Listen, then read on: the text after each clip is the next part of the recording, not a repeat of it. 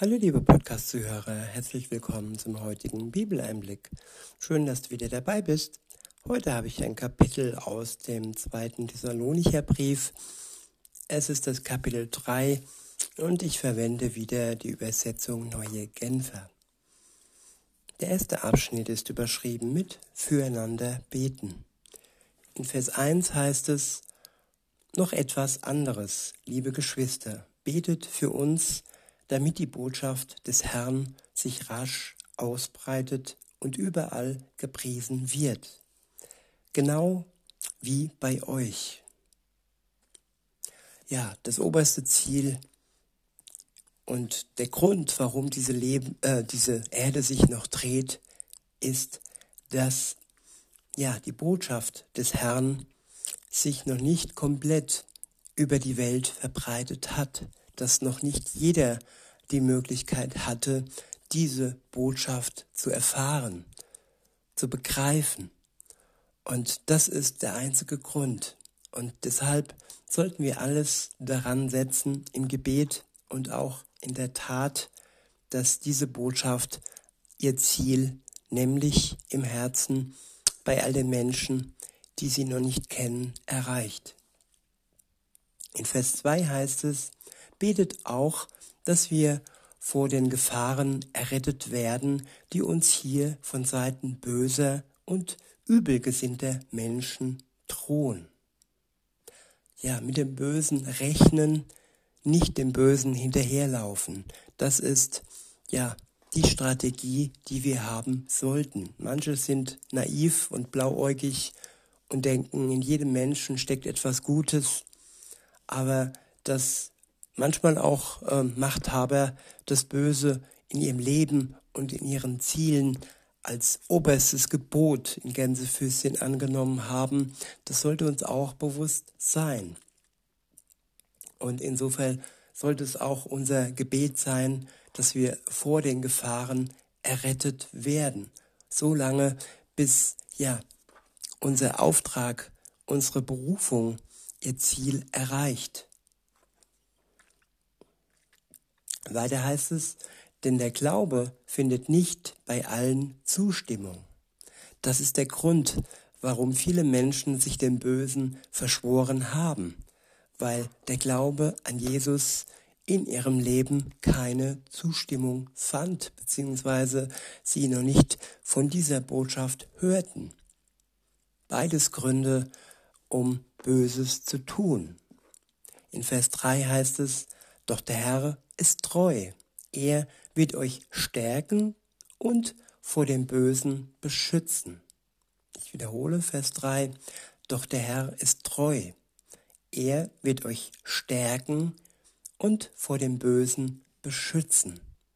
Und das ist ein Versprechen, eine Verheißung, eine Zusage für jeden, der ihm vertraut, der an ihn glaubt, dass er gestärkt wird mit allem, was nötig ist, mit Ausdauer, mit dem Willen und mit Kraft, damit wir vor dem Bösen widerstehen können und damit wir Schutz haben durch Jesus Christus vor dem Bösen.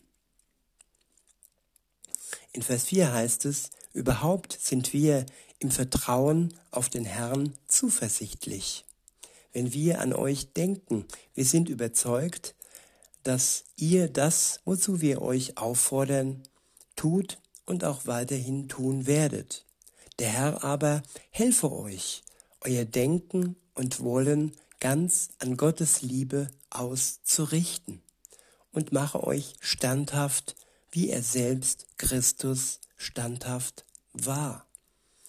Standhaftigkeit mit dem Vorbild Jesu. Er ging bis ans Kreuz, Kreuz und hat schwer mit sich gerungen in der Nacht vor seinem Tod im Garten Gethsemane, wo er Blut und Schweiß geschwitzt hat und gerungen hat, aber am Ende durch die Kraft Gottes standhaft geblieben ist für seinen Weg und für sein Ziel, das ihm Gott als Auftrag gegeben hatte nämlich für die Menschheit zu sterben als Opfer, damit alle, die an ihn glauben, gerettet werden können. Das war sein Auftrag, das war sein Ziel. Und das Ziel jedes Gläubigen ist es, sein Wort weiterzutragen und auch da standhaft zu bleiben bis ans Ziel, bis zu dem Ende, bis die Zeit der Gnade komplett erfüllt ist und jeder Mensch ja sein Wort äh, hören und erfahren konnte und die Möglichkeit hatte, sich zu entscheiden.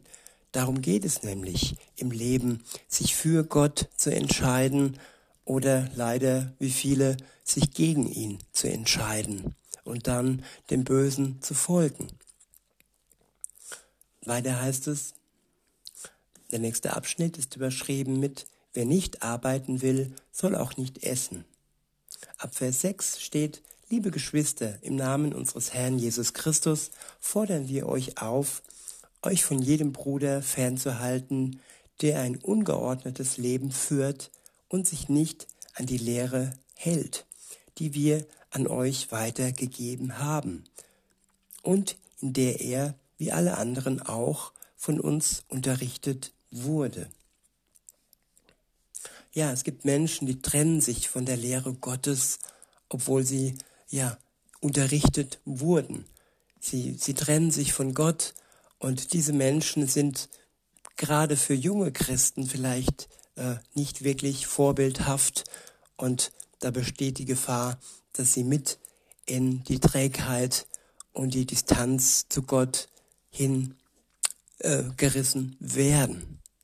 Insofern ist guter Umgang immer gut, dass wir uns mit Menschen umgeben, die uns gut tun und die dazu dienen und sorgen, dass wir an Gott festhalten und uns nicht von ihm abwenden.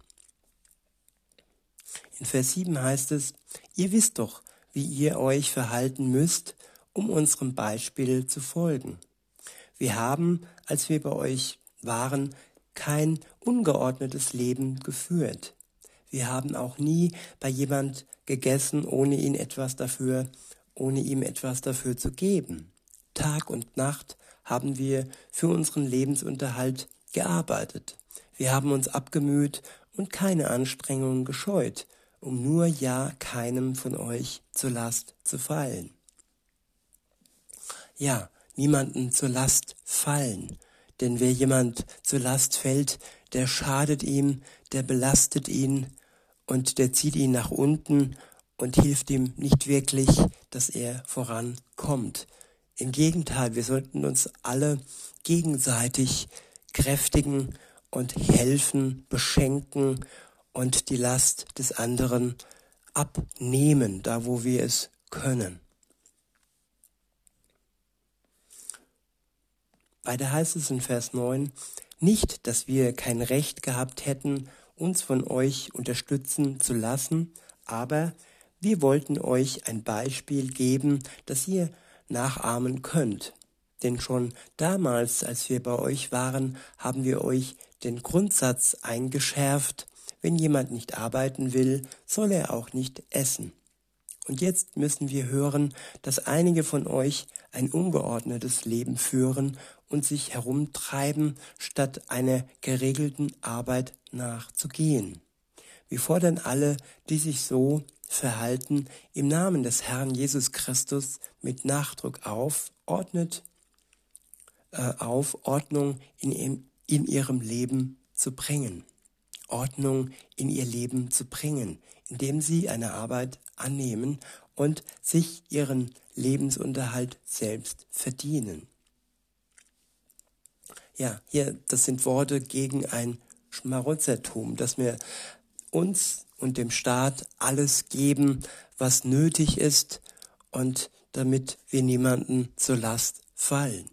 Das heißt aber nicht, wenn ja wir ein Leben zum Beispiel in einer Frührente führen, dass wir dann ein schlechtes Leben führen. Es geht immer um den Dienst für Gott und nicht um ja, sich gegenseitig zur Last zu fallen. Weiter heißt es in Vers 14, wenn jemand nicht auf das hört, was wir in diesem Brief schreiben, dann merkt ihn euch und habt keinen Umgang mit ihm, damit ihm bewusst wird, wie beschämend sein Verhalten ist. Betrachtet ihn aber nicht als einen Feind, sondern weist ihn wie ein Bruder zurecht.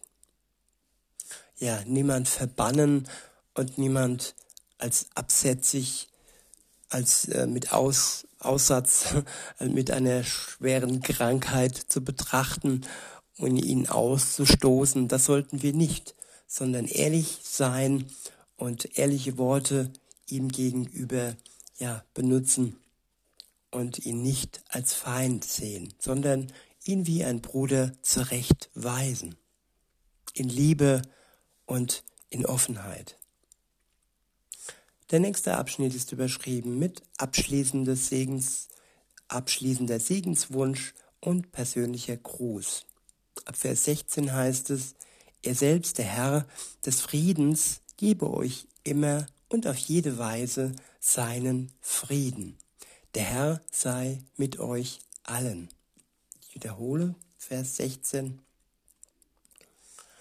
Er selbst, der Herr des Friedens, gebe euch immer und auf jede Weise seinen Frieden. Der Herr sei mit euch allen. Ja, er wird auch Friedensfürst genannt. Und ja, er schenkt uns Frieden, wenn wir uns öffnen, wenn wir uns seinem Frieden gegenüber öffnen. Er hat Frieden im Übermaß für jeden Einzelnen, der sich diesen Frieden von ihm schenken lässt. In Vers 17 heißt es, hier noch mein persönlicher Gruß. Ich, Paulus, schreibe ihn mit einer Hand, mit eigener Hand. Das ist das Echtheitszeichen in allen meinen Briefen. Ihr erkennt es an meiner Schrift. Die Gnade unseres Herrn Jesus Christus sei mit euch allen. In diesem Sinne wünsche ich euch noch einen schönen Tag und sagt bis denne.